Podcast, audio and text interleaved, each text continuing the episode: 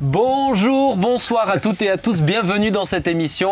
On s'y retrouve. Et oui, nous continuons comme des valeureux guerriers, euh, ce fier peuple gaulois qui restons là. Euh, on est euh, toujours debout, comme dirait l'autre, et je suis bien accompagné avec Claude Gréder. Eh ben bonjour Ben. Tu vas bien? Bah écoute, les thèmes ont l'air intéressants. Un peu compli- enfin un peu surprenant, l'hémothérapie, euh, l'hémophobie. Ah, te, carrément, tu spoil les thèmes et tout. non, mais non, mais je, je, Non, mais viens, on inverse la place, si tu veux. Si tu veux, viens, écoute, pas de souci. Avec Claude Écoué, comment tu vas Claude? Écoute, ça va. Et toi, Ben? Ah ben moi ça va, Ah, formidable. je vais bien. Formidable. Mais du coup tu vas bien? Oui. Tu tiens oui. le coup à côté du, Attends. du grand Manitou à côté de toi? Euh, je peux appeler un voisin? Pour la question. Personne à côté de toi, Samuel, papa. Ça fait bizarre de t'appeler Samuel. Ah, Je t'appelais Samuel quand ça m'énervait de t'appeler papa à l'époque. ah, bon. Comme ma mère, je l'appelais Dominique quand elle me fatiguait. Ah oui. Juste pour l'énerver un petit peu. Ah, tu sais, quand ça, les. Moi, mon fils, il m'appelle Benjamin, ça m'énerve. Et il a déjà bien compris. Tu, tu vas, tu vas bien? Je vais bien, je vais bien. C'est original comme. euh, Ah, mais euh, ça c'est. C'est sportif, quoi. Ah ben, j'ai lu l'apôtre Paul qui dit que il fallait être comme l'athlète qui. hmm. Ah Il y a un combat. Ah, mais tu Bon, ressembles à... tardivement dans sa tu... vie. mais c'est- tu, ressens- tu Non, mets moi, la je suis un, pratique un, peu tard, je là, suis un- non, mais je suis un athlète en sommeil. Ah, voilà, ouais. il non, sommeille encore, mais euh, bientôt, bientôt au il va se réveiller. Au cas où qu'il se réveille, tu as mis la veste, c'est ça J'ai mis la veste pour que s'il se Par réveille. précaution. Non, bah, c'est bien.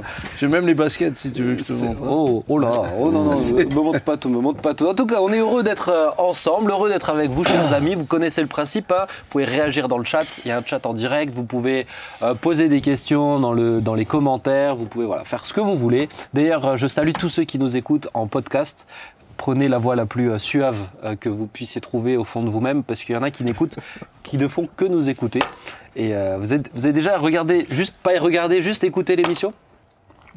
Jamais? Non, je mets- Enfin, juste écouter, non. et je vous encourage à faire euh, l'exercice parce que vous verrez, c'est toute Si. une autre. Je, je- je- je- je l'écoutais en ayant le YouTube dans la poche. Oui, mais c'était ma question. Est-ce que tu nous as déjà juste écouté? Ouais. Si, si. Mais je trouve que c'est un principe, de- c'est une émission complètement différente. Ça donne un ton un peu différent. Parce qu'on n'a plus le privilège de voir euh, vos deux visages. Maintenant, euh, voilà, pas grave. Ce qui est dommage quand même. Ce qui est dommage. Non, beau. enfin, selon les invités. Ah oui, c'est. Là, c'est pas, c'est pas l'émission la moins dommageable, je dirais. Mais Ah. euh, Merci. merci, bon, bon, Eh ben, euh, bienvenue au prochain. hein. on, va, on, Bon. va, on va commencer avec ce premier Oui, ce serait sujet. bien, ce serait Oui. bien. Euh, vous savez que j'aime bien un peu les, euh, les mots euh, qu'on n'utilise pas, qu'on n'emploie pas souvent. Et avant que je vous donne l'intitulé du thème, avant que je vous prévienne de quoi nous allons parler, je voulais savoir est-ce que vous avez déjà entendu parler de la blémophobie? Avant que vous ayez les émissions dans votre boîte mail Jamais de la vie. Jamais de la vie. l'art de sortir Ah, des J'en étais tout blême. Des mots. euh, Blémophobie. Alors pour ceux qui sont sur le chat, avant que je vous explique ce que c'est, euh, qu'on vous explique ce que c'est, euh, notez voir une fois qu'est-ce que vous pensez, ce que qu'est-ce que c'est la blémophobie. En tout cas moi, je l'ai je l'ai- trouvé en recherchant, bref, différents articles. J'aime bien j'aime bien lire des choses un peu comme ça insolites. Et la blémophobie, alors je vais vous donner la définition directement. C'est une c'est la phobie du regard des autres. Et finalement c'est une phobie qui est très courante, mais pour un mot qu'on n'emploie pas souvent. Et c'est pour ça que ça me semblait intéressant de pouvoir l'aborder encore dans cette saison. Euh, c'est spécifiquement sur le corps et le regard porté par autrui euh, sur celui-ci. Cette phobie est partagée aussi bien par les hommes que par les femmes, mais elle touche surtout les adolescents et adolescentes en raison des changements physiques qui surviennent à cette période. Alors, première question, est-ce que euh, vous avez déjà souffert de blémophobie dans votre parcours de vie sur Terre? Je peux rarement souvenir de ça, franchement. Oh, peut-être dans l'adolescence. Ouais Oui. euh, bah, alors, euh, est-ce que c'était de la, est-ce que c'était vraiment une phobie? Je pense que parfois, oui, quand il fallait aller à la piscine et que je me mettais en maillot de bain, Mais évidemment, mais- comme je suis construit comme une arbalète. euh, Ah bah. j'avais quelle des- arbalète hein J'avais, des copains qui étaient euh, taillés en V. euh, moi, Mais, c'est intéressant parce que souvent ceux qui souffrent de blémophobie, ça va être par exemple pour aller à la piscine, se mettre en, en tenue pour faire du sport. mais encore aujourd'hui, j'aime pas aller à la piscine. À cause de ça? Ah, euh, aujourd'hui, c'est plus à cause, de ça, puisque aujourd'hui, euh, évidemment, euh, Tu es en tenue de sport, au Euh, cas où que ça se réveille. j'ai- Il y a des combinaisons qui existent. j'ai un- maillot qui monte jusqu'au T'as mis une pièce. Donc, J'ai pas envie de t'imaginer C'est en le Burkini, c'est ça hein J'ai pas envie de l'imaginer comme ça, arrête. oh là là. Un pasteur, un pasteur Oh là au là. Si- j'avais su qu'on m'agresse comme ça dès le matin. Mais, mais c'est vrai, c'est c'est vrai que quand j'étais, en tout cas quand j'étais ado ou comme ça, j'aimais pas aller à la piscine à cause de ça. Ah ouais. Oui. Mais faut dire que t'es pâle aussi, hein. En maillot. Alors, je vois pas très, je vois pas vraiment le rapport côté c'est peut-être ça qui te-. Je me suis dit, c'est peut-être ça qui me gêne. entre le maillot et le fait d'être pâle. On va pas y arriver, on va pas y arriver. Je me suis dit, c'est peut-être ça qui te gêne aussi d'être tellement. Non, euh, non, c'était, c'était, non, non, j'avais, j'avais un peu honte de ma condition physique. C'est pour ça que je me donnais, moi, je me donnais beaucoup de peine à. à- j'ai- alors, j'essayais de me muscler. Ben oui, euh, je faisais des abdos, je faisais des pompes dans ma chambre. Et, et alors, ce qui était déprimant pour moi, c'est que moi, je faisais les abdos et les pompes, et c'est mon frère qui gonflait. Donc, sincèrement, mon frère, lui, il était naturellement bien taillé. Oui, parce qu'il y a des- il- il- euh, et lui Il y a faisait des rien. prédispositions aussi. Donc moi je faisais les pompes et c'est lui qui se, c'est lui qui se développait. C'était très décourageant. Euh, J'imagine, ouais. Surtout Daniel, Ah il oui, a des, oui, oui, des oui. bons bras. Ouais, hein. et aujourd'hui, j'ai un de mes gendres qui, euh, il fait aucune musculation, rien. Quand le gars il se met en, en- Oui, bon, il fait un métier physique. hein. ouais, Mais quand même. mais mais quand Oui, même, oui, non, mais quand il se met en maillot, waouh l'athlète. Et puis moi je me mets en quand moi je me mets en maillot à côté, j'ai tout juste l'impression que j'étais le brouillon de mon gendre. Je pensais que tu allais parler de, C'était- de ton fils et de ma. Ah mais c'est très embêtant quand tu as le sentiment d'être le brouillon. Et Tu donc vois, je, peux comprendre la sou... Non mais sincèrement, euh, plus sérieusement, je, je peux comprendre que certaines personnes ça... Ah, ben C'est des- compliqué c'est- pour eux. Ouais, ouais. Mais quand on dit beaucoup, alors, je veux dire, j'ai toujours, toujours un peu peur qu'on, qu'on- qu'on- en absence de chiffres, hein, qu'on parle de, de choses qui sont peut-être pour une proportion euh, minoritaire, qui, qui effectivement souffrent grandement, et d'autres. J'ai pas l'impression, enfin, j'ai l'impression- chez les adolescents, quand J'ai même. l'impression plutôt que- qu'il y a une, une jeunesse qui monte, qui, qui est bien dans sa peau, qui s'affiche, Qui s'affirme, euh, qui n'a pas peur de parler aux plus aînés euh, de manière assez désinvolte. Et je, je- voilà, donc j'avoue que j'étais surpris par le thème. Ah non, je suis pas. je- Là, j'étais surpris par Chez le les, thème. chez les adolescents, quand même, quand même vraiment beaucoup. Après, il y a les codes. Les codes aujourd'hui, c'est euh, pour une fille, c'est d'être euh, sexy, mais ça veut pas pour autant dire qu'elle est pas, qu'elle est pas, euh, elle, elle souffre pas, elle souffre pas de ça. Au contraire, c'est justement par peur du regard des autres qu'elle rentre, qu'elle rentre dans Mhm. certains codes, quitte à des fois être. euh, bah, j'ai, je passe devant, je passe devant un lycée pour aller à l'école, pour aller, pour aller ici à l'église. Ah, je vous assure, des fois, c'est compliqué. hein. Mais euh, je pense que ce qui est terrible, c'est la dictature euh, que la société impose à, à toute cette jeunesse au niveau de... euh, finalement, c'est quoi le code physique C'est quoi le code qui, qui, qui te fait rentrer Oui, dans le groupe L'appartenance à un groupe. Et, ouais. et- et- et ça, c'est... Mais si c'est dire que je trouve que c'est... C'était déjà difficile dans le passé, mais je trouve que là, ça devient euh, violent. D'ailleurs, d'ailleurs, d'où les débats qu'il y a parfois, rien qu'au niveau vestimentaire pour les écoles, ne faut-il pas Mm. un vêtement qui soit le même pour tout le monde? Uniformisé, oui. C'est Claude, t'as, t'as déjà souffert? Euh, non, pas particulièrement. Sincèrement, euh, non. Maintenant, euh, là, tu me parles des, des ados. J'arrive moi aussi à un âge maintenant où, où c'est sûr qu'il y, a- il y a quelques années, enlever le t-shirt, ça ne me posait pas de souci. Aujourd'hui, c'est un peu plus compliqué. C'est pas la blémophobie, hein, mais c'est c'est aussi avec l'âge, on se rend compte que que, que c'est un peu. Mais, mais j'ai toujours. euh, je, c'est je- ta femme qui t'interdit aussi d'enlever le t-shirt. si tu veux.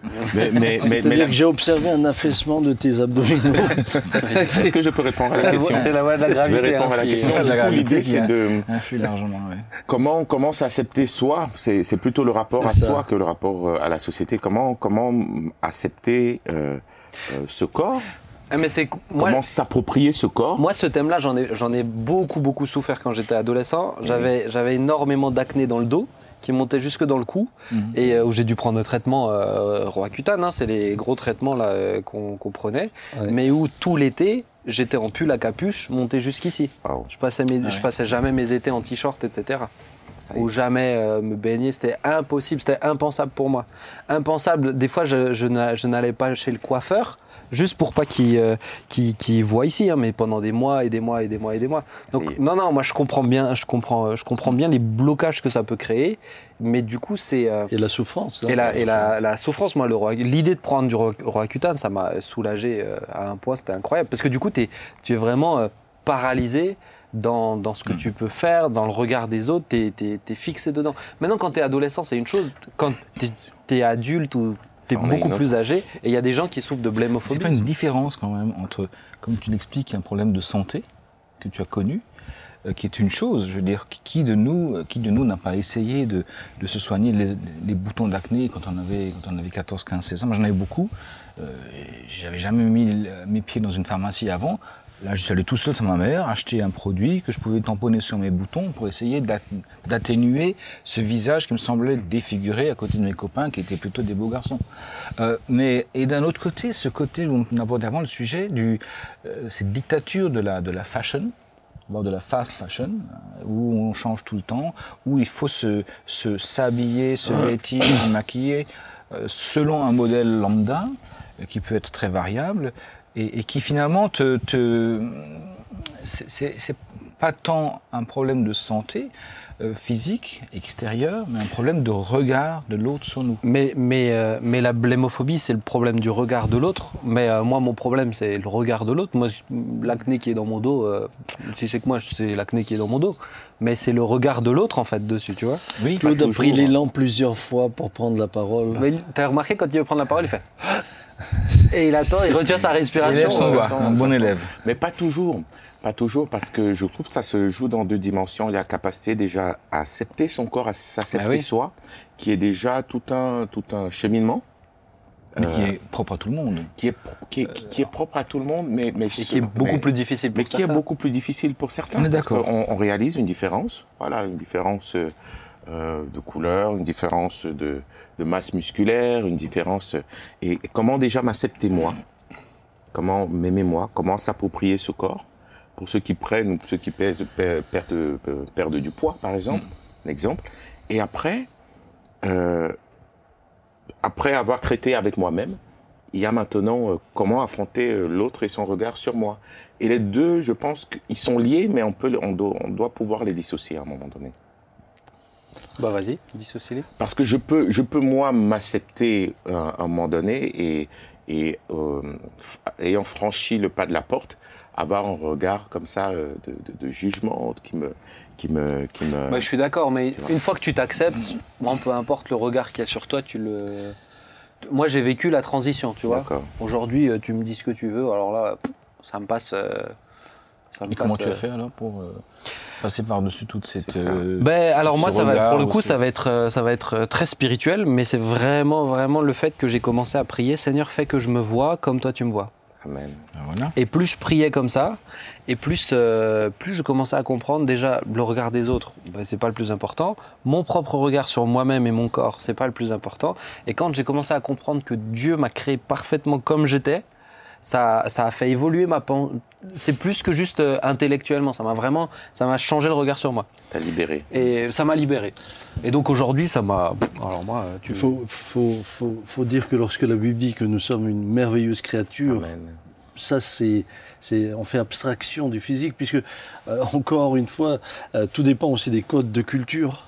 Vrai. Euh, Vous avez des endroits où quelqu'un de beau, c'est quelqu'un de, de- voilà de plus massif, euh, et, et il est vraiment beau. Quand t'es quand t'es quand t'es plus plus plus plus plus plus, hein. plus maigre, euh, ça, ça passe moins. D'autres, Je sais plus quelle, quelle, quelle tribu en Afrique où euh, un bel homme, c'est un homme qui a un gros ventre. Mais enfin, on revient deux siècles en Eh arrière. ben, c'est- non mais, ça serait intéressant parce qu'il y en aurait plus d'un parmi nous qui oui, serait magnifique. bah, vous avez vous avez les, les femmes girafes malheureusement qu'on a Oui, déformées là, mais Oui. mais où la beauté c'est- lié à mais, là c'est une torture. Là c'est une torture. Et c'est un, moi je suis allé les rencontrer ces femmes quand j'étais en Thaïlande. Ah ouais. Vu, Ouais. ouais, moi aussi. Ah ouais, tu peux aller les voir, aller voir travailler. Ils sont très fragiles. Hein. Ah bah Ils enlèvent, le, ils enlèvent le, le collier, elles peuvent mourir d'un coup. ah bah Wow, oui. Parce bah, que le cou est tellement fragilisé. euh, Mais c'est un, affaissement surtout en fait. Et du coup, elles ont des vrais problèmes ensuite. euh, ouais, santé, ouais. Maintenant, je pense que ce qui est, je pense que ce qui est, ce qui est important dans, dans, dans, dans ce problème de blémophobie, c'est, c'est, c'est, c'est, c'est surtout le fait que euh, parfois on est, on est entre guillemets, sans jeu de mots, mais on est, on est blâmé à cause de notre physique. Mm. Et on est quand même dans une, ça, papa. Hein, on est quand même dans une société euh, qui est assez violente à ce niveau-là. Mm. Euh, et ça commence même à l'école maternelle. Je veux dire, les... on dit souvent les enfants font pas de différence, c'est pas vrai. Les enfants font des différences. Quand il y a un enfant un peu différent, euh, c'est, ça devient un exercice difficile et, et- et cruel. Moi, je, je me souviens qu'on avait euh, quelqu'un dans notre classe. Le pauvre, il a, il a, il a, il a, il a pris cher. Ouais, Mais est-ce que parce que Alors vous n'étiez pas, sen- sensibilisé aussi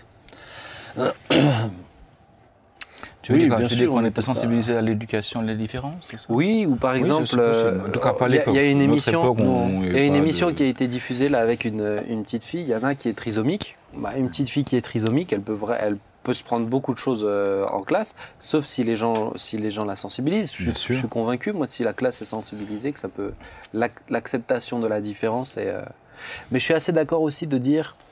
euh, je, je pense qu'on est, on est, on est éduqué comme ça, avec, euh, avec ce regard qui, on doit tous rentrer dans la même catégorie. Dans la, par exemple, la mode a pas mal cheminé à ce niveau-là, parce que les femmes, euh, si elles faisaient plus de 50 kilos, euh, elles pouvaient pas être top modèle, etc. Aujourd'hui, il y a la mode pour les femmes un peu plus rondes, etc. Et pour, dans ce sens-là, moi, je trouve que c'est- c'est très bien. Ça, ça, ça décomplexe en fait beaucoup de gens qui souffrent de Et regard pourtant- des et autres pourtant, à cause de on parle ça. encore de grossophobie. Et on parle encore, mais on parle encore de grossophobie. Tout en, je veux dire, parce que c'est vrai, et c'est tant mieux, parce que c'est Ouais. c'est vrai pour que vous la faire rentrer tout le monde dans un code de, de mannequin euh, slim, alors qu'il y a deux siècles en arrière, quand on regarde des peintures de grands, de grands artistes, euh, Rembrandt et autres, on voit des corps euh, humains qui sont bien enrobés Bah oui. y compris, enfin, et c'était même une, une signe- un signe de, de richesse extérieure que d'avoir la possibilité d'avoir du poids. Parce que les autres qui étaient peut-être des, des, des, des, des- des- Maigres. des, lèbres, des, des laboureurs, des machins, ils étaient très, étaient très fins, très maigres, ouais. parce qu'il n'y avait pas assez à manger.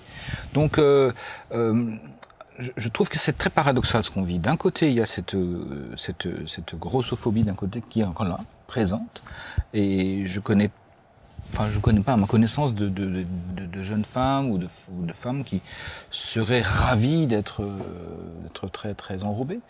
Et de l'autre côté, effectivement, il y, a, il, y a, il y a un cheminement de la société qui va vers aussi ben, prendre en considération les corps comme ils sont Ouais. et pas essayer de les mouler vers. C'est ce que la, c'est ce que au niveau de la pub ils ont essayé de faire, hein, euh, prendre, Oui. euh, prendre différents entre guillemets mannequins.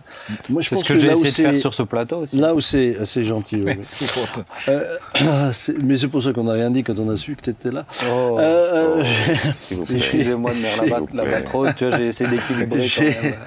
non, là, là, là où c'est terrible, c'est si les distinctions sont faites dans l'Église. C'est vrai. Ça c'est juste. Euh, et parfois, parfois, je crains que euh, parce qu'on on veut donner une, une image de l'Église attrayante, euh, on se retrouve avec des estrades sur lesquelles tu as par exemple les choristes qui euh, finalement euh, sont, sont pas seulement triés euh, à cause de leur voix, euh, qu'on qu'on trie à cause des voix, ça c'est c'est quand même normal. Je veux Ah, dire, c'est on c'est- chante, c'est comme les musiciens. ils- ils- il, il vaut mieux qu'ils sachent euh, jouer de leur instrument de Mais musique. sur l'aspect physique, c'est sûr que c'est. Mais sur l'aspect physique, moi, je- on- n'a pas le droit. Il est dit de Jésus qu'il n'avait ni beauté ni éclat. Il n'avait rien pour nous plaire. Mm. Donc, euh, et, et, et, et, et parfois, je crains que dans l'Église aujourd'hui, euh, avec un grand E, euh, ça pourrait, avec euh, aussi cette volonté de médiatiser les choses, devenir un piège euh, auquel il faut faire attention. Et pour chacun d'entre nous, hein, qui sommes mis à, comme ça à la lumière, à la lumière, dire euh, qu'est-ce que qu'est-ce que je veux présenter, qu'est-ce que je donne de moi. On est dans une société de l'image où ce que tu présentes est comme une représentation aussi de, de- de qui tu es. vérité. euh, Voilà, d'une vérité en tout cas. Et, et- et c'est dangereux, et je suis d'accord, c'est dangereux dans, dans, dans, dans l'Église, c'est dangereux pour... pour c'est un enjeu en tout cas, c'est un Ouais. enjeu pour chacun d'entre nous de dire, c'est pas... euh, comment sortir de l'image que je montre, comme ne pas créer une autre image que celui que ça. tu es, et, euh, et t'accepter tel que, tel, que, tel que tu es, quoi. Mais comme dit moi, en tout cas, ce qui m'a, ce qui m'a vraiment aidé, c'est de comprendre, c'est vraiment ce, pour tous ceux qui sont chrétiens, j'encourage mais Seigneur, fais que je me vois Amen. comme toi tu me vois. Et ça, ça change. Forcément, on part de la bonne base, puisque le regard qui est important, c'est celui de Dieu sur nous d'abord. C'est une belle, une belle approche du travail sur euh, l'estime de soi. Ouais, complètement. Comment, comment est-ce que je cultive une estime de moi-même, sachant que même quand on est, je veux dire, on est un personnage, voilà, on prend de l'âge, comme je disais avant, les choses changent, tout à coup on prend des kilos, on n'a pas fait exprès, euh, et puis il faut les reperdre, ben, c'est compliqué. Et finalement même le physique, on, euh, on prend des rides, euh, et il faut s'accepter à chaque âge, se réaccepter, faire la paix avec soi et avec son créateur qui finalement nous a conçus entre guillemets un, un corps un corps qui est qui est périssable qui, qui va qui va qui, qui va se- s'user et donc qui met- qui tout en nécessitant les soins on a beau faire à un moment donné il faut quand même s'accepter. Donc c'est vrai. Et je pense que dans l'église et tu- je termine là-dessus c'est peut-être un lieu justement de brassage ou, ou d'éducation à la différence est- est- est bienvenue. Parce que Dieu nous a créés divers et variés et nous invite à constituer un peuple qui sera avec plein de différences euh, Ouais. unies. Moi, ce que j'aime, un des plus beaux textes que j'aime, c'est l'Apocalypse où il y a ce pe- peuple qui vient de toute nation, de toute culture, de toute tribu. Et souvent, je me suis dit, mais comment est-ce qu'on va chanter ensemble? Est-ce qu'on va chanter une seule langue ou ce seront plusieurs langues avec la même, même cantique, mais ce sera un allemand, un français qui chante chacun dans sa langue? Euh, et, et puis comment est-ce qu'on sera jeune, vieux Comment est-ce qu'on sera euh, Mais on sera quand même différent. Ouais, oui. Et, et- et- et accepté, accueilli, pleinement, pleinement bienvenu Amen. euh, et, et pleinement différent quand même. Bah, moi, je, je, je, je suis, je suis toujours, quand on, quand on parle de ça, réinterpellé par euh, Samuel qui se trouve face à Eliab. Il est grand, il est fort, il est. Et, et- et finalement, euh, euh, tout est dans l'apparence. C'est vrai. Et, et- et cet homme est disqualifié parce que Dieu juge ce qui est intérieur. Amen. Et euh, ce que Dieu cherche, c'est- c'est d'abord des cœurs. Je pense que c'est un drame pour les personnes, quelles qu'elles soient, lorsque leur identité est dans leur apparence. Parce que, comme tu viens de le dire, euh, l'apparence change. On évolue. Et on a vu des personnes, moi j'ai j'ai rencontré, je me souviens d'une mannequin que j'avais que j'avais rencontrée. Euh, Ouh, ne dis pas à maman, ça. mais, euh, pardon? Le dis pas à maman, ça. C'est un mannequin en plastique. non, non c'était une mannequin, mais euh, qui n'a pas supporté de vieillir, puisque toute, toute son identité était dans son physique, et euh, ça a été un drame, puisqu'elle est devenue dépressive. Euh, Ça peut être une réponse pour tous ceux qui souffrent de blémophobie aussi, de découvrir que la beauté intérieure, c'est d'abord ce qui est l'essentiel. Euh, c'est ce, que, la Bible, nous dit en tout cas. Les amis, le temps passe. Je peux, je peux rajouter quelque Toi, chose tu arrives toujours avec ton petit truc à la fin. Je hein. peux rajouter quelque chose. C'est- intéressant de dire hein. le. C'est intéressant. J'apporte une autre. euh, voilà. C'est intéressant de dire euh, le- tout est dans le- tout est dans le cœur. Ton- Ta valeur est dans le cœur. Mais c'est intéressant pour quelques-uns aussi de se dire tu peux t'approprier ton physique en fait. Tu peux le tu peux l'apprivoiser.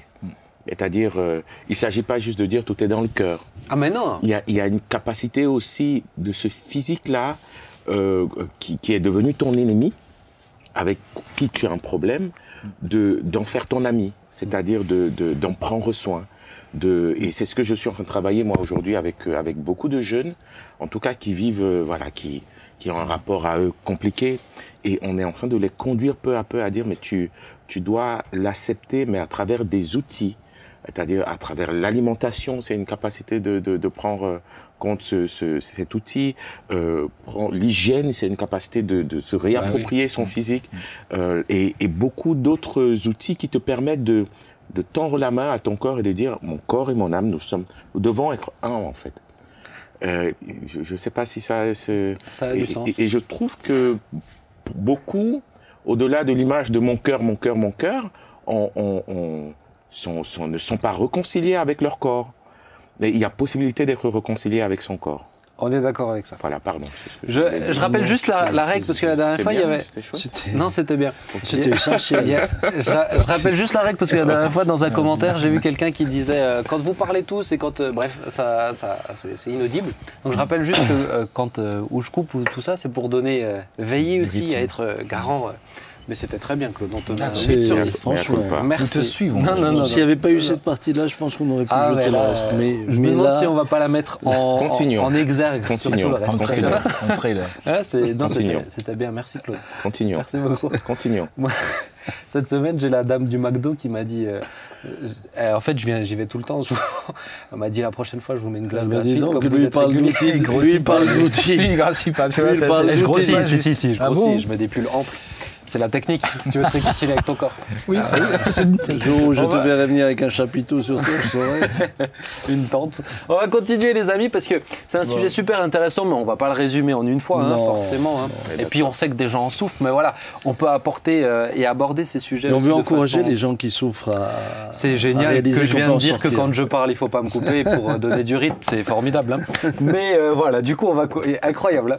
On va continuer avec parce qu'on a un invité, Clément Dietrich, euh, et on, on aimerait pouvoir parler ensemble du CNEF avec lui. Alors peut-être euh, probablement que vous savez ce que c'est le CNEF, mais ça me semblait important de pouvoir sensibiliser aussi à ce qu'est le CNEF. Donc euh, Clément, nous t'accueillons euh, parmi nous. Si tu, euh, si tu nous entends. Bonjour Clément, Bonjour, bonjour. comment vas-tu? Bien, je vais très bien, merci. Alors on est, on est ravis de t'avoir avec nous. Première question, as-tu as-tu déjà souffert de blémophobie? Et je, je n'en ai pas vraiment le souvenir, non? Ah voilà, mais tu es un très bel homme. voilà, une belle barbe, ça c'est rare en ce moment. hein. Enfin, moi je me sens un peu seul euh, parmi, euh, parmi, euh, parmi ces imberbes. En tout cas, en tout Oh, cas, on mais est- alors Moi, si j'ai une barbe, euh, c'est- Ah non, c'est vrai je que plus Claude, rien là. Ouais, si, si- si je le fais, je vais être. Comment Ah, peux-tu dire ça à ton voisin d'en face À l'époque, vous aviez une moustache, vous deux. Ah, hein. Une moustache, c'est Je vrai. rappelle que ça donnait Oui, nous ton, avions une moustache. Attends, attends que tu passé la 45, Ouais. 45 Ah mais j'ai déjà 48, testé pendant le confinement, j'ai arrêté après le confinement. Une moustache Ah, à glisser sur le torse. Clément, Clément, on est ravis de t'avoir avec nous. Alors, pour parler du CNEF, première question, est-ce que tu pourrais te, te présenter un petit peu? Dis-nous qui tu es, voilà, est-ce que tu as une famille? Enfin, voilà, qu'on apprenne à te connaître un petit peu. Oui, alors euh, je peux dire que j'ai une famille. Euh, Nous avons avec mon épouse Jacqueline quatre enfants de 30 à 20 ans. Voilà, il y en a plus qu'un à la maison maintenant. Et euh, j'ai, en fait, je suis un passionné de Dieu depuis mon enfance. Ce que j'aime bien dire, c'est que pendant plein d'années, j'ai appris plein de choses sur Dieu, mais que depuis quelques années, j'apprends à mieux connaître Dieu, ce Hmm. qui est tout à fait différent. Ouais. Et C'est une expérience très, très bénéfique et très enthousiasmante. Amen, c'est trop beau ça, super. Et dans mon parcours euh, de vie professionnelle, euh, en fait, je suis ingénieur en agriculture de formation. Donc, vous voyez que l'agriculture peut mener à tout. Voilà, j'ai travaillé 20 ans dans une entreprise de conseil en agriculture. Et puis après, je suis, euh, j'ai été donc euh, euh, embauché entre guillemets par le Conseil national des évangéliques de France. Donc plus justement pour des compétences d'organisation, de gestion de projet, tout en ayant aussi une passion pour le Christ et que des compétences strictement pastorales. Et, et que fais-tu alors euh, quel, est ton, quel est ton poste au, au CNEF Alors au CNEF, je suis le directeur général, c'est-à-dire je suis chargé de la mise en œuvre des décisions que prennent les élus du CNEF. Donc le CNEF a un bureau avec un président, deux vice-présidents. Ça c'est un bureau exécutif et puis aussi un conseil d'administration qu'on appelle nous comité représentatif qui représente les différentes familles d'églises et aussi les œuvres du monde évangélique. Il donne les grandes lignes politiques. Le bureau euh, parle de la stratégie pour euh, mettre en œuvre les projets. Et puis moi, je suis chargé avec mon équipe de neuf permanents de les mettre en œuvre. D'accord. Et alors peut-être pour tous ceux qui ne connaissent pas ce qu'est le CNEF, est-ce que tu peux, tu peux présenter euh, l'organisme aussi, quelles sont ses missions? Voilà, qu'est-ce que c'est le CNEF Conseil national des évangéliques de France, hein, je le rappelle. Alors, le CNEF, en fait, euh, c'est un organisme qui rassemble, je crois que c'est le mot le plus, le plus déterminant pour le CNEF, un organisme qui rassemble les familles d'églises. Il y en a 32 familles d'églises, des unions d'églises, hein, comme la Fédération Baptiste, la FEPEF et d'autres unions d'églises, mais aussi les œuvres évangéliques. Et là, il y en a 160, puisque là, on rassemble toutes les, œuvres et non pas des, des, des unions d'œuvres. Voilà, et le CNEF, ça a créé en fait une dynamique euh, euh, nationale de rassemblement, mais aussi une dynamique départementale puisque des comités CNEF dans les départements existent, voire au niveau plus local, dans des sections locales. Et donc, c'est un peu l'idée, la, la, concrétisation, euh, j'allais dire l'incarnation du corps de Christ au niveau du monde évangélique en France. Et donc, le, CNEF, lui, a pour mission de créer du lien, est un peu un catalyseur. Donc, il fonctionne avec un bureau, un conseil d'administration, donc de personnes élues dans les différents pôles du CNEF, différents pôles d'union d'église mais aussi tout un réseau de délégués départementaux mmh. qui euh, justement permettent de, de, de, mettre le CNEF sur le terrain et de ne pas rester uniquement un organisme parisien. D'accord. Donc c'est vraiment l'objectif principal est avant tout de créer du lien entre les, les différentes églises. Je pense qu'il y, y, a aussi un rôle de représentation, non? Alors voilà, l'objectif principal, c'est ce que nous appelons la concertation. On peut aussi dire euh, aider à faire se connecter pour vivre justement le corps de Christ hein, de ce, et de, que les, les, évangéliques se concernent sur des sujets stratégiques. Mais c'est aussi euh, un rôle de représentation des protestants évangéliques. Donc pour pouvoir avoir une personne qui parle en leur nom, Notamment, c'était vraiment une demande des autorités nationales, voire des préfets, de pouvoir avoir des interlocuteurs identifiés pour pouvoir euh, justement questionner ou parler avec les évangéliques. Et c'est ce que nous faisons donc au niveau du ministère de l'Intérieur en particulier, mais aussi au niveau des, préfectures et aussi toutes les, les, autres autorités. Je pense notamment aux autorités euh, religieuses, voilà, qui peuvent avoir des interlocuteurs identifiés pour le monde évangélique. D'accord. Alors on a une troisième mission, c'est de communiquer. Donc communiquer en interne. Euh, par exemple, vous avez dû et vous, vous êtes particulièrement, euh, vous avez été particulièrement touché par ça, euh, recevoir les communications du CNEF pour le, le Covid, pour gérer la, le Covid. Mmh. Maintenant, on a fait pas mal de communications sur la nouvelle loi confortant les, les respects du, des principes républicains, par exemple. Oui, ouais. Donc ça, c'est de l'information interne. Et puis en externe, bien, on a un, Romain Chouanet, qui est notre directeur de com, qui est en rapport avec les, les télés, les radios, les journaux, mais aussi euh, Thierry Legal au niveau d'une population particulière qui concerne les parlementaires, qui gèrent justement les relations avec ces personnes. Ouais. Et puis, la quatrième mission, c'est d'animer des projets nationaux. Donc ça, on n'en fait pas beaucoup parce que chaque euh, union d'église a aussi ses propres projets ou des œuvres. Mais euh, voilà, quand il s'agit de, euh, je pense à Bouge ta France que nous avons fait en 2017, par exemple, au nom de toutes les membres du CNEF. Donc on a animé ce projet-là. D'accord. Et comment comment une église peut est-ce qu'une église peut vous faire appel à vous pour des choses spécifiques ou un, mouvement d'église peut faire appel à vous pour des choses spécifiques ou c'est que euh, ça va que dans votre sens La communication vient que de chez vous euh, ou, ou une église peut vous solliciter ou des choses comme ça ou pas du tout? Alors, beaucoup d'églises nous sollicitent, beaucoup d'unions d'églises aussi. Euh, mais quand je dis nous sollicite, le CNEF, en fait, c'est le regroupement des unions d'églises. Donc, le, le CNEF, c'est les unions d'églises et les œuvres. Et euh, par exemple, euh, si euh, on a travaillé récemment sur des, la question de la formation et de la vocation pastorale, et là, on a eu, on a reçu une demande de plusieurs dénominations en disant on voudrait que le CNEF s'occupe de mettre en, en lien euh, des gens passionnés par la vocation pastorale, qui voient le ministère de pasteur comme quelque chose de un beau ministère et qui voudraient le positiver et donner envie aussi à, à, des, à des frères, à des sœurs de, de voir, de tester ce, ce ministère. Donc là, nous avons reçu une mission, voilà, de, de plusieurs unions d'église en disant faites un travail pour que cette idée de la vocation et qu'on puisse aussi proposer dans les églises des lieux d'accueil pour des gens qui sont intéressés et qui puissent voir pendant quelques semaines, quelques mois ce qu'est le ministère pastoral et que le pasteur n'est pas juste euh, occupé le dimanche et puis qui va à la pêche euh, le reste de la semaine. Donc euh, voilà, c'est typiquement un type de demande que nous avons reçu d'union d'église nous recevons aussi beaucoup de demandes d'églises sur l'aspect juridique, mmh. mais aussi sur d'autres aspects concernant les, la, la, jeunesse, concernant d'autres d'autres sujets, et nous leur répondons. Donc ça va vraiment dans les deux sens. Nous sommes missionnés pour être à l'écoute de nos membres. D'accord. Est-ce qu'un chrétien lambda, pas forcément un pasteur ou, ou une union d'église, peut vous contacter, vous solliciter, ou vraiment c'est réservé au, au, au niveau plus large des églises, des unions? Alors, effectivement, nous sommes plutôt euh, en mission pour les membres du CNEF, c'est-à-dire donc les unions d'églises et les églises qui y sont affiliées, et puis euh, les œuvres. parce qu'on n'a pas non plus les moyens de répondre, euh, voilà, à plusieurs, à 700 000 évangéliques dans notre pays.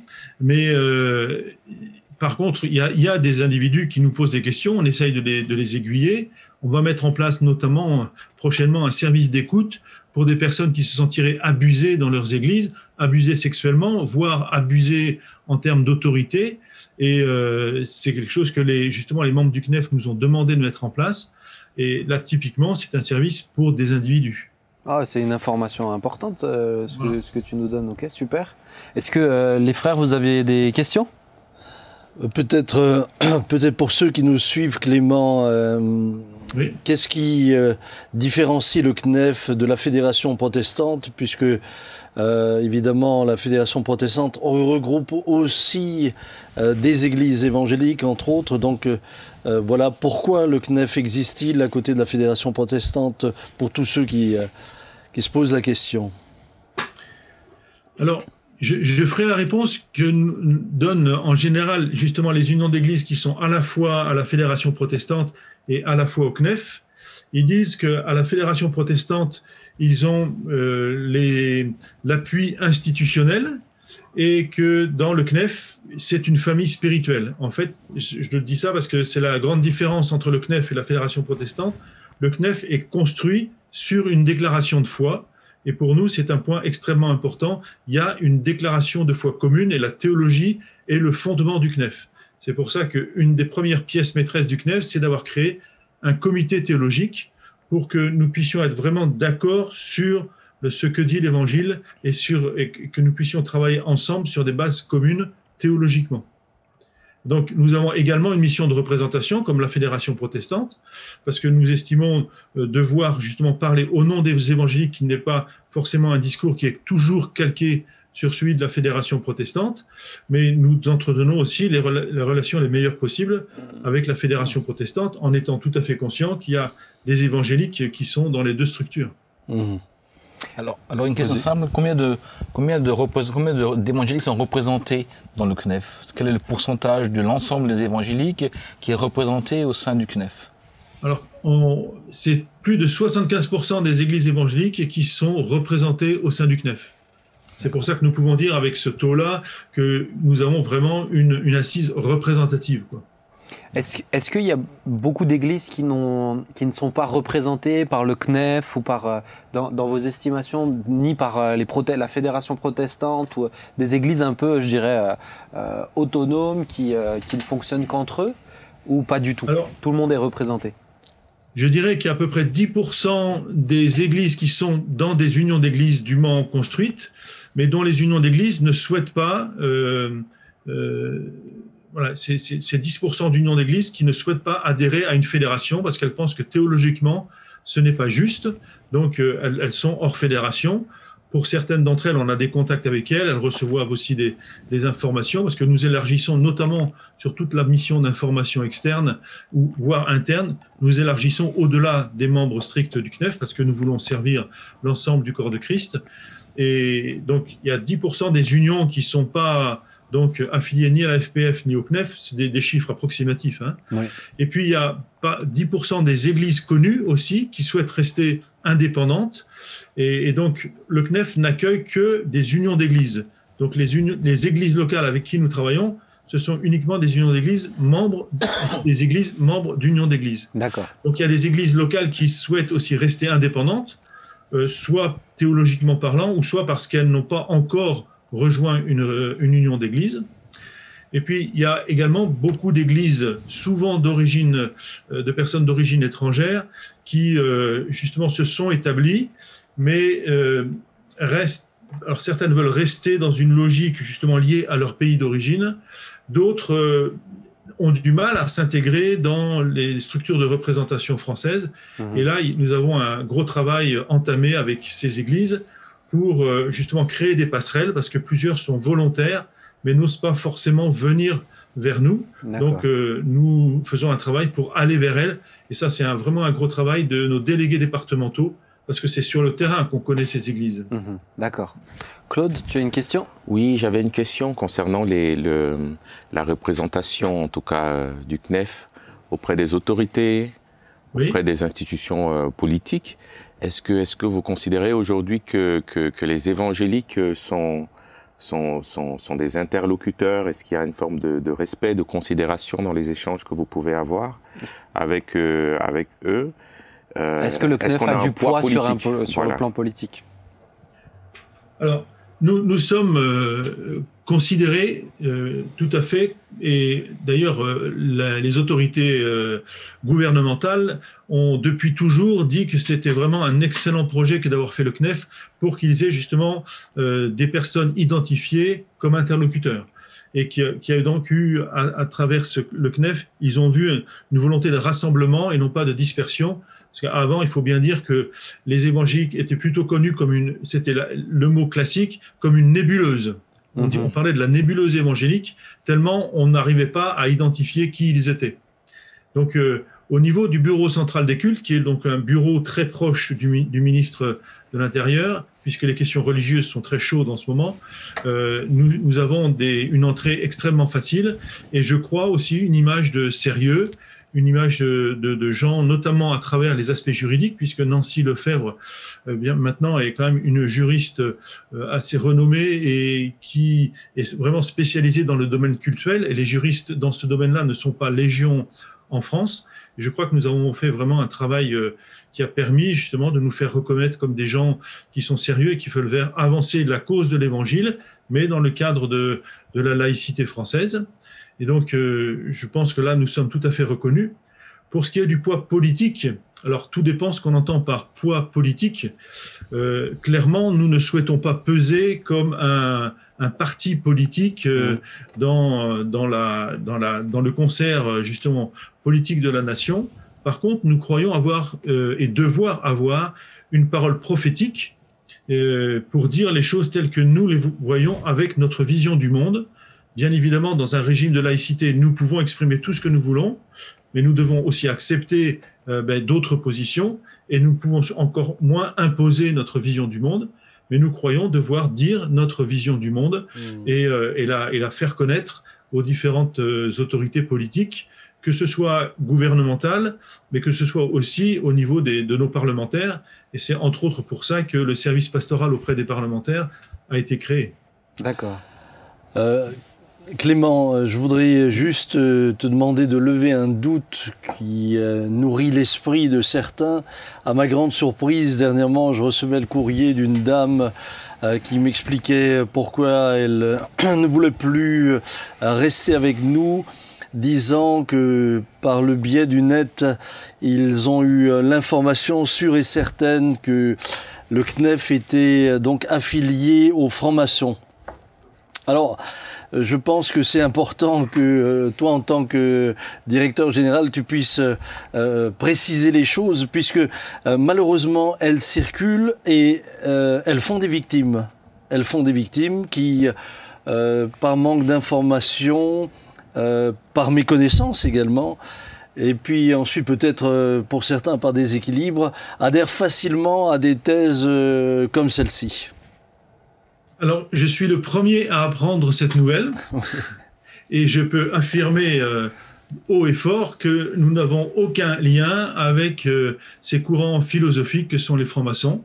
Donc euh, là, que cette dame soit pleinement rassurée, euh, je pense connaître de l'intérieur le CNEF. Euh, par contre, je, je serais vraiment très intéressé qu'elle m'explique ce qui a pu lui faire affirmer ça. Maintenant, si, euh, bah, ce, qui lui a fait, ce qui lui a fait affirmer ça, c'est entre autres euh, le responsable d'une église qui disait qu'il avait les informations, etc. Et on est, on est malheureusement un peu dans ce qu'on a connu oui. ces temps derniers, euh, une forme de complotisme, puisque dès qu'on parle d'organismes comme le CNEF, qui est en relation avec l'État, etc., euh, automatiquement, bah oui. ils ne peuvent pas être en relation avec l'État s'ils ne sont pas maçons, si ceci, si cela. Et, ces genres de raccourcis caricaturaux sont malheureusement euh, malheureusement employé. Maintenant, Voilà. si s'il était s'il était franc-maçon, est-ce qu'il dirait non Je vous embête, je vous embête. C'était une blague, Clément. Non, mais c'est vrai que bien aimé. pff, allez vous, par- partez pas du principe que parce qu'un tel l'a dit, c'est forcément juste. Euh, je pense aussi qu'il faut être capable de juger tout et se renseigner, creuser, poser Absolument. des questions. Et puis, bah, l'émission a ce à ce à sa place aussi. Mais d'où l'im- d'où l'importance que Bah ce oui. soit Clément lui-même Bah qui s'exprime clairement là-dessus euh, et que ce n'est pas parce que quelqu'un travaille avec les parlementaires que pour autant, pour pas travailler avec les parlementaires, il Bah faut oui. avoir des relations maçonniques, même si dans les parlementaires, je- il peut y avoir des maçons. Mais je pense que parce que aussi le dans les parlementaires, il y a des maçons, ça c'est évident. Dans les chefs d'entreprise, il y a des maçons. Mais comme dit Paul, euh, voilà, on ne peut pas avoir de, de relation qu'avec des gens chrétiens nés de nouveau Bah, sur sûr. notre, euh, sur notre- dans notre société. C'est euh, évident. Mais c'est pas pour autant que si je serre la main d'un franc-maçon, d'ailleurs, je ne sais, je ne me souviens pas d'avoir serré la main franc-maçon parce qu'ils le disent pas, mais euh, je, c'est pas pour autant que je crée une relation avec euh, cette branche philosophique qui était extrêmement présente. Effectivement, dans, quand, quand le, président de la République réunit les responsables religieux, ils ont pris depuis quelques années l'habitude de, de réunir aussi des responsables des, des branches philosophiques parce que la laïcité veut que on accueille toutes les idées possibles. Et donc, nous bénéficions de cette liberté de religion, cette liberté de penser en France, mais on ne peut pas écarter les autres. Par contre, fort de la présence du Christ en nous, nous restons très fermes et très forts pour ne pas utiliser des moyens humains d'influence auprès de notre, de notre gouvernement. Nous croyons que celui en qui nous croyons est beaucoup plus important et beaucoup plus influent que certaines, certains courants philosophiques. Mais je, je, je, je pense que euh, justement l'origine aussi de ce genre de, de, de, de bruit, de crainte, euh, pourrait être euh, le fait ou d'avoir vu une photo, etc., où tout le monde est réuni, dont les maçons, euh, ce qui euh, ensuite euh, amène des associations euh, malheureuses et des interprétations. bah, c'est le problème euh, d'Internet. hein.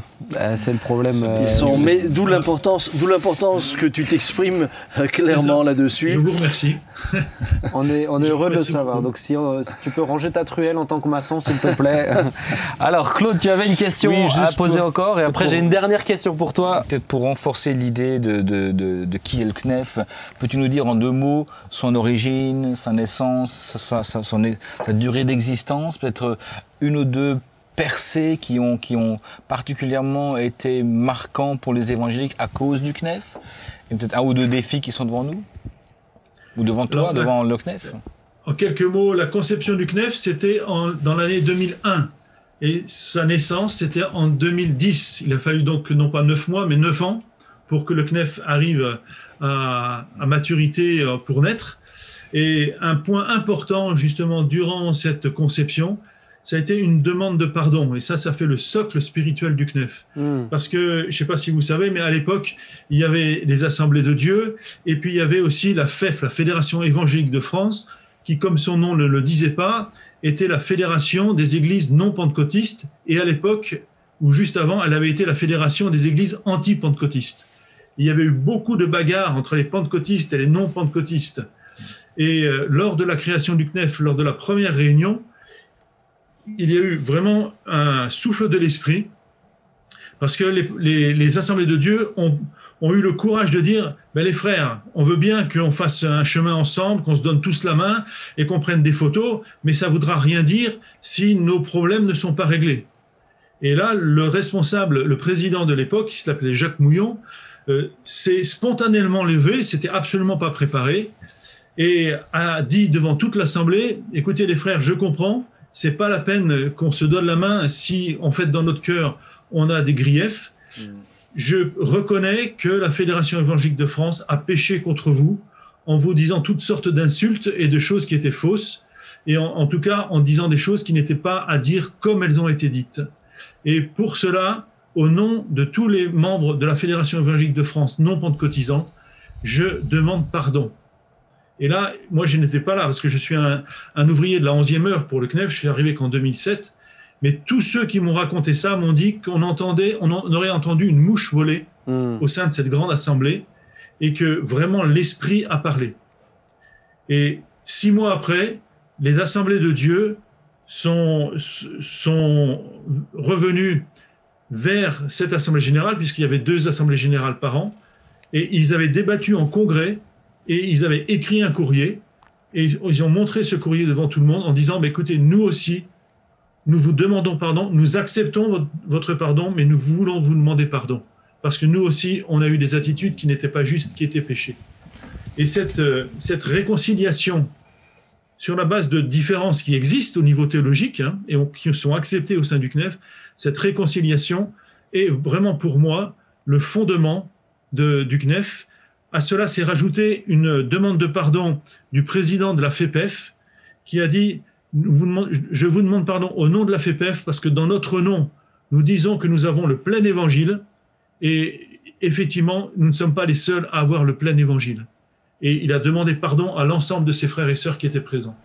Donc, je voulais dire ça, peut-être, euh, je dirais juste ça parce qu'il faut être bref, mais c'est vraiment ça, ce fondement spirituel devant le Seigneur qui a créé le CNEF et qui, je pense, si nous gardons cet état d'esprit, fera que le CNEF pourra aller loin, notamment dans l'annonce de l'Évangile. Mmh, amen. Super, c'est vraiment très très beau comme, comme histoire et merci Seigneur. Hein. Merci Seigneur, on peut dire que le frère Mouillon s'est mouillé. Hein.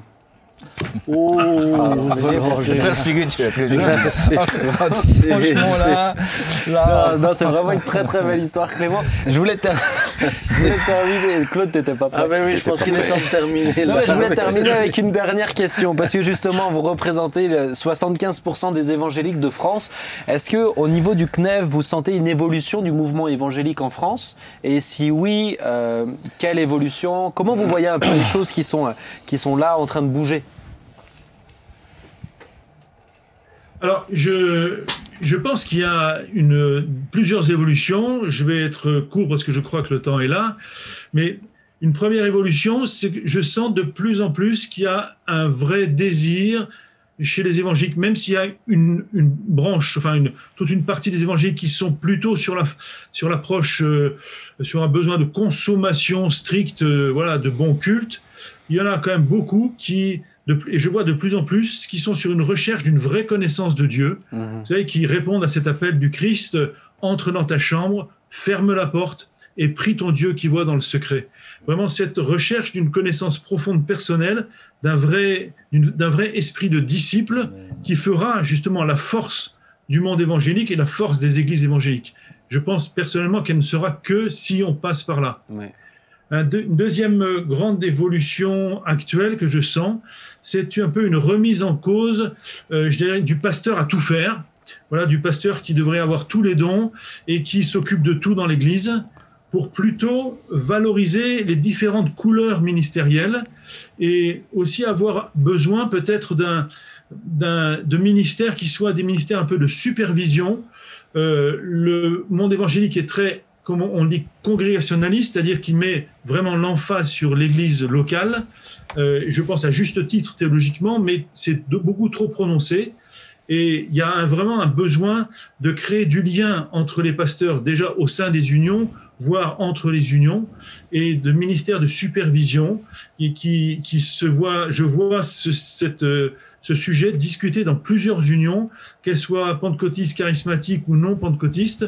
C'est vraiment, je crois, là un besoin qui, à mon avis, tout à fait judicieux, enfin, qui, auquel il faut apporter une réponse judicieuse et qui peut contribuer vraiment à une vraie relation entre les pasteurs. Hmm. Et puis, une troisième évolution, c'est vraiment une, une, envie, un désir d'implanter des églises pertinentes et rayonnantes par rapport à la société qui change tellement, et aussi une, une, une envie que les églises existantes soient pour certaines revitalisées pour qu'elles vraiment elles puissent euh, reprendre une vision et une vision qui soit là aussi pertinente pour la société actuelle. Hmm. Je, vois dans ces trois, trois évolutions, voilà, qui, bon, on pourrait bien sûr parler de beaucoup de choses, mais j'ai un peu sélectionné ces trois-là.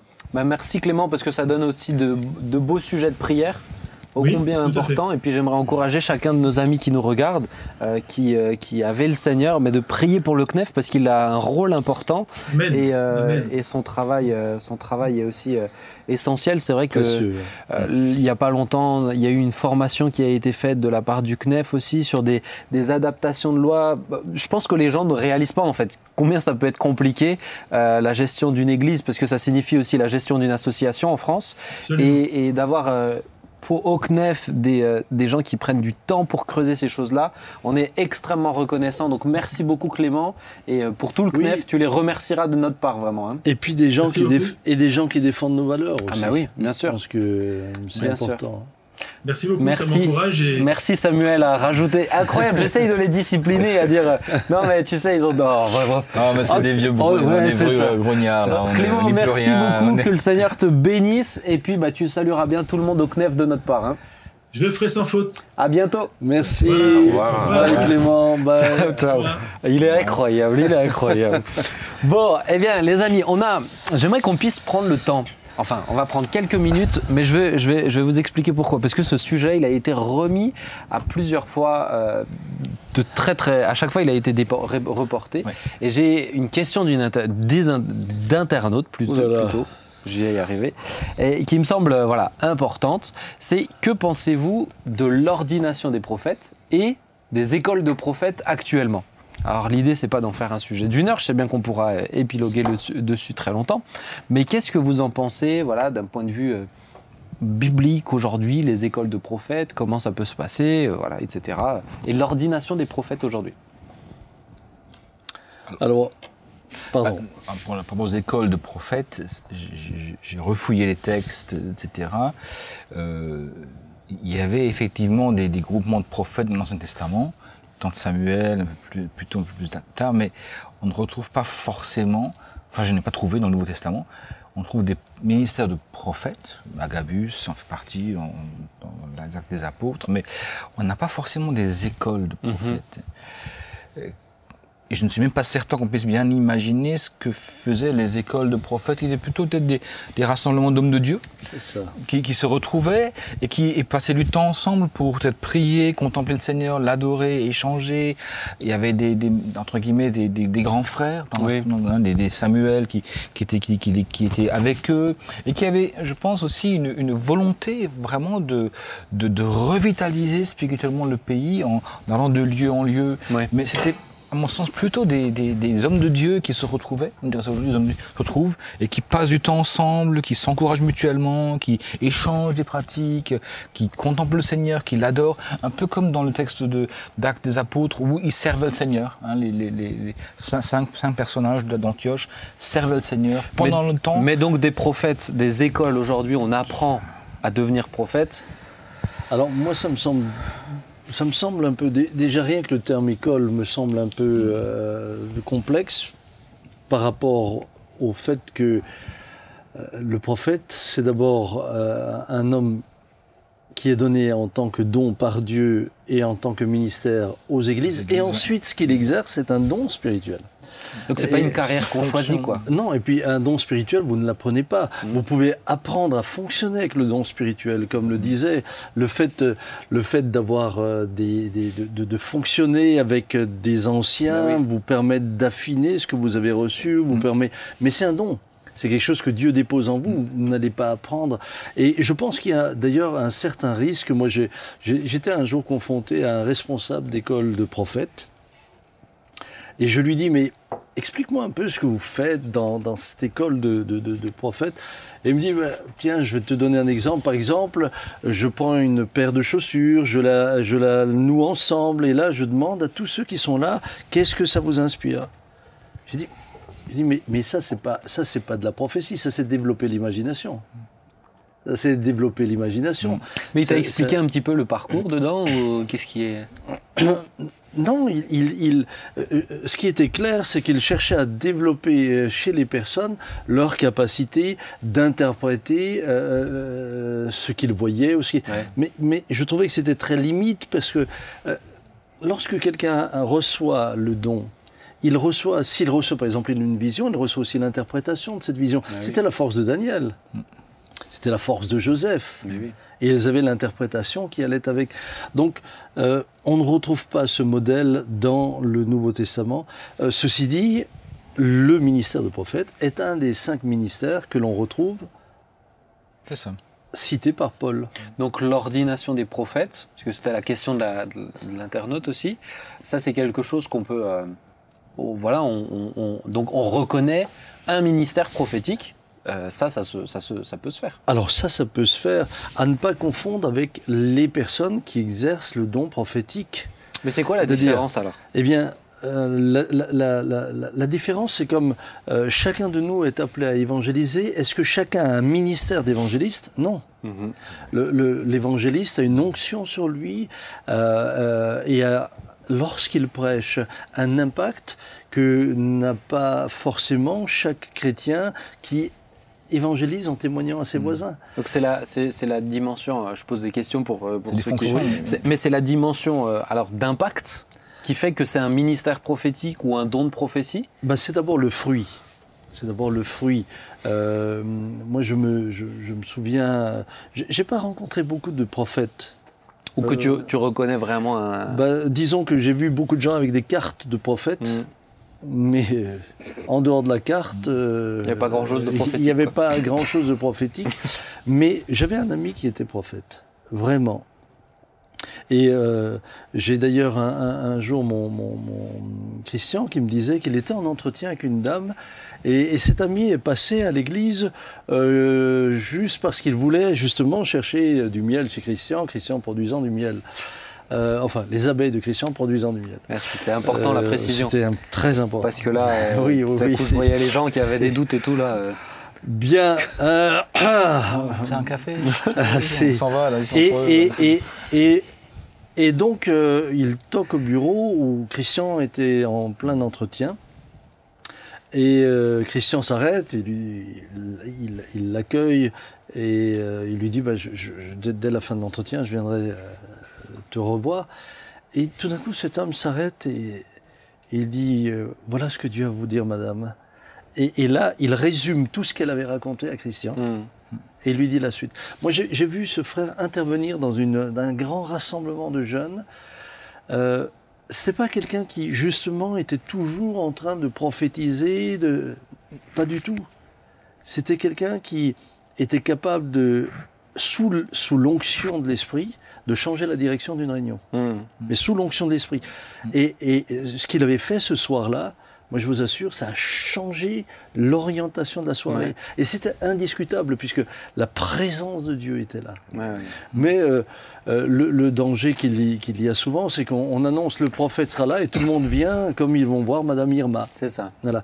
Et, et j'ai vu des personnes qui, au nom de leur titre de prophète, pardonnez-moi, mais manipulaient les gens. Mhm. Moi, j'ai vu, j'ai vu par exemple quelqu'un euh, en profiter pour vendre beaucoup de livres. Et sa technique a été de dire euh, écoutez, lorsque les gens viennent me voir à la fin à la table pour acheter un de mes livres, souvent j'ai une révélation de la part du Seigneur. Évidemment que beaucoup de gens sont allés pour acheter le livre, mais pas vraiment pour le livre, mais pour la révélation. Donc j'aimais beaucoup de doutes, et, et c'est pour cela que l'apôtre Paul dit qu'il nous faut éprouver toutes C'est choses. ça. Et je ne crois pas qu'on a autant de prophètes qu'on veut bien le dire, Que de. Parce que je que pense de que revendiquer. il faut distinguer effectivement le côté de la fonction de prophète Ouais. dont parle l'Éphésiens et, et la- et le, et le don de la, de la prophétie, qui est un don que Dieu donne. Euh, il s'avère que souvent le prophète a aussi le don de prophétie, mais c'est pas pour autant qu'il est prophète. Et tous ceux qui ont un don de prophétie ne sont pas prophètes. Non. Euh, don de prophète, justement, comme disait Samuel, je, mets en évidence ce qu'il vient de dire par rapport à cette, à cette, à cette réponse précise de ce, enfin, ou à ce, en tout cas, intervention avec un, un descriptif précis euh, à, à une personne précise qui était avec Christian en entretien. Donc c'est une, c'est un, un moment précis. C'est la, la distinction, c'est vraiment ce, ce côté où la, la personne vient, proclame la volonté de Dieu euh, sur un endroit précis, une foule, une réunion, une personne précise, un moment précis. Et donc c'est ça qui distingue un peu le, pro- le prophète d'un apôtre ou d'un évangéliste ou d'un ou d'un ou d'un pasteur. Euh, et, et je crois même que le don prophétique peut s'exercer, enfin le, l'exer- le- le prophète peut exercer à la prédication, mais tout à coup, pendant sa prédication, être sous l'onction de Dieu et apporter vraiment une pensée précise euh, pour ceux qui l'auditoire qui est en face de lui, euh, à un moment précis, pour un besoin précis. C'est ça. Et euh, Je voudrais juste laisser la place à. mais j'en prie, mais pas de euh, souci. Claude, il est. Non, c'était Nous respectons Non, non, la- c'était pas pour toi, c'était pour. euh, pour euh, papa qui voulait de nouveau. Non, non, non, je. Non, c'est difficile. non, mais je- c'est, de, de passer avec euh, ces éminents euh, hommes, c'est compliqué. Euh, mais Bon, euh, bah super, on va terminer l'émission. Je ne peux parler que de mon expérience. Euh, alors, sans être dans la caricature des écoles, euh, des écoles, euh, Prophétique. des écoles prophétiques, euh, je- moi, je, je, je peux euh, assumer que j'en ai suivi une. Euh, quand je dis suivre, euh, j'ai, j'ai un, j'ai, j'ai homme de Dieu, en tout cas, qui a que que, que, que j'admire. Je ne sais pas, je peux donner son nom ici, hein, mais et qui a qui a ouvert une école, une école, une école de, une école de Et qu'est-ce que tu as fait dedans? Est-ce qu'on t'a présenté des chaussures avec des lacets noués et tu devais. Euh, non, non, c'est pour ça que c'est, c'est, moi j'y suis allé parce que je, je c'était comment, comment exercer, comment exercer les dons. Euh, est-ce que ce que je reçois est de Dieu? Est-ce que et, et tout le monde se pose cette question et tout le monde n'a pas toujours la, la capacité de euh, d'avoir des réponses. euh, euh, voilà, des, des, des réponses parce que le, le- don, quand on le reçoit, euh, on, on- doit apprendre. euh, j'ai- appris là que, que le don s'exerce avec la foi, euh, que le don s'éprouve, que le don, euh, euh, ne- ce que je reçois n'est pas toujours ce que je dois dire et communiquer. Il y a des choses que je reçois pour moi. Il y a, il y a des choses que je reçois juste pour prier et non pour le dire.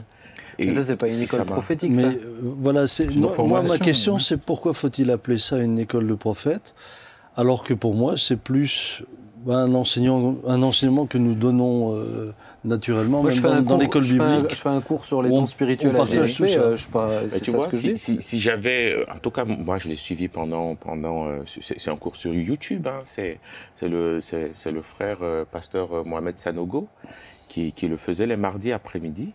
Et, euh, et moi, ça m'a intrigué. Alors, si j'avais eu à disposition euh, une, une, une estrade, un, un endroit où j'aurais pu poser toutes ces questions et recevoir toutes ces clés-là dans l'exercice des dons, euh, mais, mais bien sûr que, euh, mais bien sûr que, en tout cas, je, je, je l'aurais fait. Mm. Mais, mais j'ai trouvé en ce moment-là, à travers euh, ce qu'il euh, ce qu'il présentait, euh, des clés, des outils qui m'ont aidé non pas à devenir, mais qui m'ont aidé à comprendre. Euh, voilà, c'est là où j'ai appris le, le- le prophète Na- Naïbi, Naïli, Naïli, Naïbi, bon, pardon.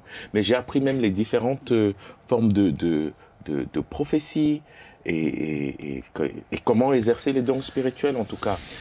Euh, avec toujours des bases bibliques. Et, en tout cas, moi, ça m'a, moi personnellement, ça m'a aidé dans ce cadre. C'est mon expérience personnelle. Et, et finir en disant aussi, autant il y a des écoles bibliques où, où celui qui est appelé vient approfondir euh, la- la- la- la- son appel à travers euh, l'apprentissage de la Bible, de la parole de Dieu. Et, et je pense que euh, plusieurs frères et sœurs, des fois, au-delà du don qu'ils ont reçu, ne trouvent pas une dimension, une, une un tutorat, tutorat, on peut dire ça, où ils peuvent comme ça euh, poser des questions, comprendre, saisir et, et- et- et juste manifester leur don. Alors, est-ce que suis-je je suis prophète? Non, je ne sais pas, je ne peux pas le dire comme ça. Mais je sais que de, de, j'y ai trouvé des réponses pour, euh, pour, euh, pour, euh, Mais je pense, pour que exercer. l'in- je pense que l'intitulé est aussi un peu biaisé dans, Sûrement. dans, dans, Sûrement. dans ce que tu décris là. Moi, alors peut-être qu'on bifurque un petit peu, mais je dois dire que ça me dérange quand même, euh, parce que je le vois de plus en plus. C'est euh, des cours euh, ou des prédications sur comment recevoir et vivre les dons. Et moi, ça me dérange dans le sens où, où est-ce que le Saint-Esprit les donne à qui il le veut, euh, comme il le. Des fois, j'ai. Moi, ce que la première chose que je vais dire, par exemple, dans le cours JSP, euh, le plus important, c'est pas que vous exerciez les dons, c'est que les dons se manifestent. Amen. Et euh, souvent, on les cherche, mais la, moi, ce que j'encourage souvent à se questionner, c'est pourquoi on les cherche? Est-ce que c'est parce que c'est cool, c'est classe, ou est-ce que moi j'ai jamais, moi j'ai mon, premier souci, ça a été Seigneur, mais vraiment que les dons se manifestent encore dans l'Église, dans les. Des fois, j'ai l'impression que c'est presque des méthodes pour les vivre et, euh, l'impression de euh, je connais je vais, je vais pas je vais pas donner de nom mais, mais un endroit où, où euh, une école du coup pour le coup une école biblique où dedans il y a toute une dimension prophétique dedans et, on pousse en fait on force les choses et, en forçant par exemple par exemple il y a, y, a, un cursus si vous vous trompez pas je crois c'est une ou deux fois dans une prophétie que vous avez donnée à quelqu'un, vous pourrez pas aller plus loin dans le cours. Ça veut dire que vous n'avez pas cherché la précision. Ça veut dire que vous avez cherché la généralité. Et là, Moi, on je- tombe dans des choses où on pense- force en fait. Moi, ce que je regrette aujourd'hui, c'est justement ce côté spécialisation. C'est ça. Et alors évidemment, c'est très ronflant, école de prophètes, c'est toujours des titres très ronflants, hein. mais euh, parce que après vous allez avoir les les, les, les, les, les- les formations pour la délivrance, les ceci, les cela, et, et on n'en arrête plus. Alors que, alors que je- je rejoins ce que nous avons dit au départ, je crois que ce qui était juste, c'est que vous aviez un, un Élysée avec un Élie. Et puis il accompagnait, il apprenait. Moi, moi, quand j'ai commencé à exercer les dons spirituels, euh, lorsque j'avais un doute, j'en parlais à Papa Jean. Et Papa Jean, très naturellement, tout ce que tu as dit tout à l'heure, voilà, dans, dans les partages, très simplement, il a. Mais, mais on n'a jamais, on n'a jamais décidé d'ouvrir une école où on, par peur justement de voir arriver des gens qui ensuite ça. repartent avec les convictions que parce qu'ils ont suivi une formation, alors que le Saint Esprit donne à qui il veut C'est comme ça. il veut.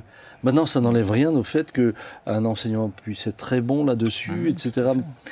Dans, dans différents cadres. Et la dernière des choses, c'est que, encore une fois, euh, le ministère de prophète, comme le ministère de pasteur, est-ce que le ministère de pasteur fait que t'es que pasteur Maintenant, un pasteur mais peut non, avoir une fibre d'évangéliste, un pasteur peut avoir une fibre prophétique, il peut avoir euh, un évangéliste peut avoir une fibre euh, prophétique, il peut voilà, c'est là aussi le danger parfois de saucissonner les choses. ça. faut faire vraiment.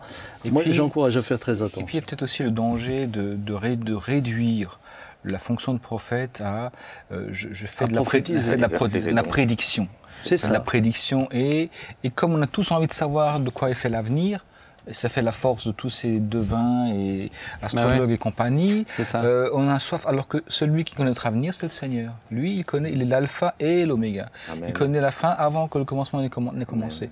Et donc, de, de, de, de dévier notre confiance, du, envers, enfin, de, de dériver la confiance que nous sommes censés avoir dans le Seigneur qui tient mon avenir dans ses mains, de la faire dériver vers, vers des hommes et des femmes à qui on met des pressions terribles euh, qui sont censés nous prédire, euh, nous prédire des, des, des- l'avenir. Je, je pense- je pense que c'est un danger réel. Et, et donc de, de se dire, euh, revenons à des choses simples. Nous sommes appelés, euh, Clément l'a dit tout à l'heure, à cultiver notre relation personnelle avec le Seigneur en entrant dans la chambre, en fermant la porte, en parlant de notre Père. Et à trouver là. Ça ne veut pas dire que Dieu ne peut pas à un moment donné à, à sa, à sa volonté et à, sa- et à sa- et à sa- et à son heure, ben, nous diriger par une parole prophétique qui est donnée dans l'Église, par exemple. Oui, même Mais quand qui est sous contrôle aussi, quand qui est sous, qui est sous le contrôle quand- des autres. Quand c'est pour nous, je trouve que quand c'est quand c'est une question et je le vois chez de plus en plus, quand c'est une question d'ambition, euh, c'est ça, ça devient problématique. Ça. Mais là, on n'est plus dans le ministère. Non, ça. hein. Mais c'est vrai pour euh, l'ambition par rapport à n'importe quel ministère. Oui, oui. Claude, je te laisse dire quelque chose et après on va conclure parce que Oui, je disais, vous n'avez parlé que des dangers. Voilà, et, et C'est sûr qu'il y a des dangers. Et je, je le reconnais.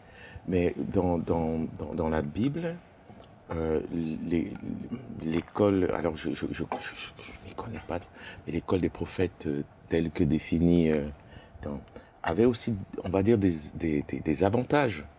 C'est-à-dire, on ne peut pas que parler de risques, de dangers et des, et et dérives on doit pouvoir aussi, dans un, dans un discours comme ça équilibré, dire euh, est-ce qu'il y a aujourd'hui un, un, un plus, un avantage, ou quelque chose sur lequel l'une ou l'autre personne peut tirer d'une formation de- dans, dans un cadre comme ça. Bon, on est- on est- et, et je pense que là, on est aussi. Je- Je pense, que, tu- tu- je pense que la formation devrait être à l'intérieur des églises. Je suis d'accord. Je le regrette par endroits. Je suis d'accord. Voilà, ça a été dit, et avec tout le respect que j'ai pour tous les frères qui n'exercent pas les dons spirituels. Mais que ceux qui les exercent continuent de les cultiver, de, de, de, de, de les, de garder la flamme des dons et, et de les transmettre et d'accompagner à l'intérieur. Pourquoi par l'intérieur? Je veux dire pourquoi. Enfin, c'est ce que moi je pense. Euh, c'est qu'il y a une forme de, de, de, de redevabilité et une forme de, de entre guillemets, en, euh, lorsque j'exerce les dons spirituels dans mon église, mes frères évaluent ce que je donne C'est vrai. et peuvent dire Claude, tu es vraiment sûr que ce que tu as entendu là, tu l'as entendu juste? Parce que ça a une incidence sur une vie. Euh, alors, voilà, c'est donc d'avoir une espèce de, de- de- d'examen mutuel qui se fait, d'évaluation qui se fait, et c'est biblique aussi, de, de, de, la- de la, de la façon de le faire. Et ensuite de la façon aussi de- d'accompagner les gens. On a fait ça déjà ici. Je me rappelle de soirée, on a rassemblé tous ceux qui prophétisaient, on, on- on a, on, a, on, examiné, on n'a pas jugé les gens dans leur valeur profonde, mais, mais dans l'expression du- des dons. Mais où on Pour veut. Pour moi, c'est montrer aussi qu'on veut prendre les choses au sérieux, de pas juste lâcher les gens, euh, faites ce que vous voulez. Ça, on veut veiller. euh, Voilà. Mais je rejoins ce que tu dis. C'est pas parce que il y a eu des y a eu des abus par endroits, il y a eu des toutes sortes de choses absolument déplorables que pour autant tout est tout est à ajouter. Mais bien sûr que non. Il s'agit d'honorer les, les dons que Dieu donne par des prophètes, des dons d'hommes au corps de Christ, à l'église locale, voire plus loin. Il s'agit d'honorer et de respecter les dons spirituels que Dieu accorde à diverses personnes selon son choix. C'est vrai. À nous de les chercher, mais c'est lui qui donne. C'est ça. Et puis d'ensuite d'accompagner avec le corps qui fonctionne ensemble, où des, des gens plus mûrs dans la foi, plus mûrs dans l'exercice des dons peuvent effectivement eh bien, vali- valider, rassembler. se rassembler. Et, et là, on ne serait pas dans un cadre du- du- d'une école de, de- une école d'a- d'apprentissage, mais dans une forme de, euh, de ressources entre pairs. C'est ça. Et, et- et- et je pense que ça, c'est quelque chose pour lequel je. que- que- Mais c'est ce qu'on a dit au départ. C'est c'est ce qu'on a dit au départ. C'est une relation de ministère et, et c'est une communication. C'est comme un pasteur qui, c'est comme un pasteur qui, euh, lorsqu'il a un pasteur plus jeune avec lui, bah, il l'emmène avec lui, il le forme avec lui. C'est une forme de discipolat. Mm. Et puis, et puis De euh, transmission. De... ouais. de transmission. Les amis, le temps est passé, mais encore une fois, c'est un sujet intéressant et en vous écoutant, je me suis dit, tiens, on va faire une émission euh, où on pourra aussi parler de la question des dons. Mm. Qu'est-ce que c'est les dons spirituels et euh, les ministères? Je trouve intéressant de faire euh, deux émissions sur Avec ça. euh, plaisir. Ça pourrait être, euh, pourrait être chouette. Quand tu veux. Eh ben, écoutez, on va prier. Je vous le propose. Papa, est-ce que tu veux bien prier Avec plaisir. Puis oui. ensuite, on se dira au revoir. Père, nous te bénissons pour euh, l'ensemble de cette émission, pensant tout d'abord à tous ceux qui, euh, Seigneur, souffrent à cause de leur apparence. Euh, merci de les aider à découvrir qu'ils sont précieux pour toi Amen. et que tu les aimes et que tu les as créés tels qu'ils sont pour qu'ils puissent s'épanouir tels qu'ils sont. Merci euh, de les encourager. Merci aussi pour, euh, Seigneur, euh, ce- ce- le, le CNEF et, et euh, surtout le fondement euh, qui a donné naissance à, ce, à, ce, à, ce- à cette représentation des, des évangéliques. Merci pour ce, ce temps de pardon qui avait eu lieu et aujourd'hui à cette communion fraternelle. Je, je veux te louer te demander que euh, de cela peut naître tout un, un- un mouvement de réveil aussi sur tout ce pays. Et euh, je prie aussi pour tous ceux qui se posent des questions au sujet des dons spirituels. Nous te bénissons pour les ministères que tu donnes à l'Église, euh, que ce soit celui de prophète, que ce soit celui de pasteur, d'évangéliste, de docteur, euh, Seigneur, d'apôtre. Merci pour les, les- les dons que tu donnes à l'Église pour qu'elle puisse s'édifier et se construire. Et euh, nous te demandons aussi de donner beaucoup de sagesse et, et Saint-Esprit, nous te faisons confiance parce que tu donnes à qui tu veux comme tu le Oui. veux. Et nous te louons pour cela. Oui. Euh, merci pour euh, également euh, tous ceux qui nous ont suivis, qu'ils soient bénis et gardés. Amen. Amen. Amen. Amen, amen. Eh bien, merci à vous trois, Merci chers toi, confrères. Ben. Merci Et à toi. je vous dis rendez-vous vendredi prochain pour une nouvelle émission. On s'y retrouve. Vous voyez, il y a vraiment du contenu, donc peut-être écoutez-la en deux, trois fois. Mais n'hésitez pas aussi si vous avez des questions. On essaye de les traiter. Euh, mais si vous avez des questions, bah, n'hésitez pas à me les proposer et euh, on verra si elles sont bonnes. Non, je vous embête. On les prendra avec joie. Que Dieu vous bénisse. Rendez-vous vendredi prochain. À bientôt. Ciao.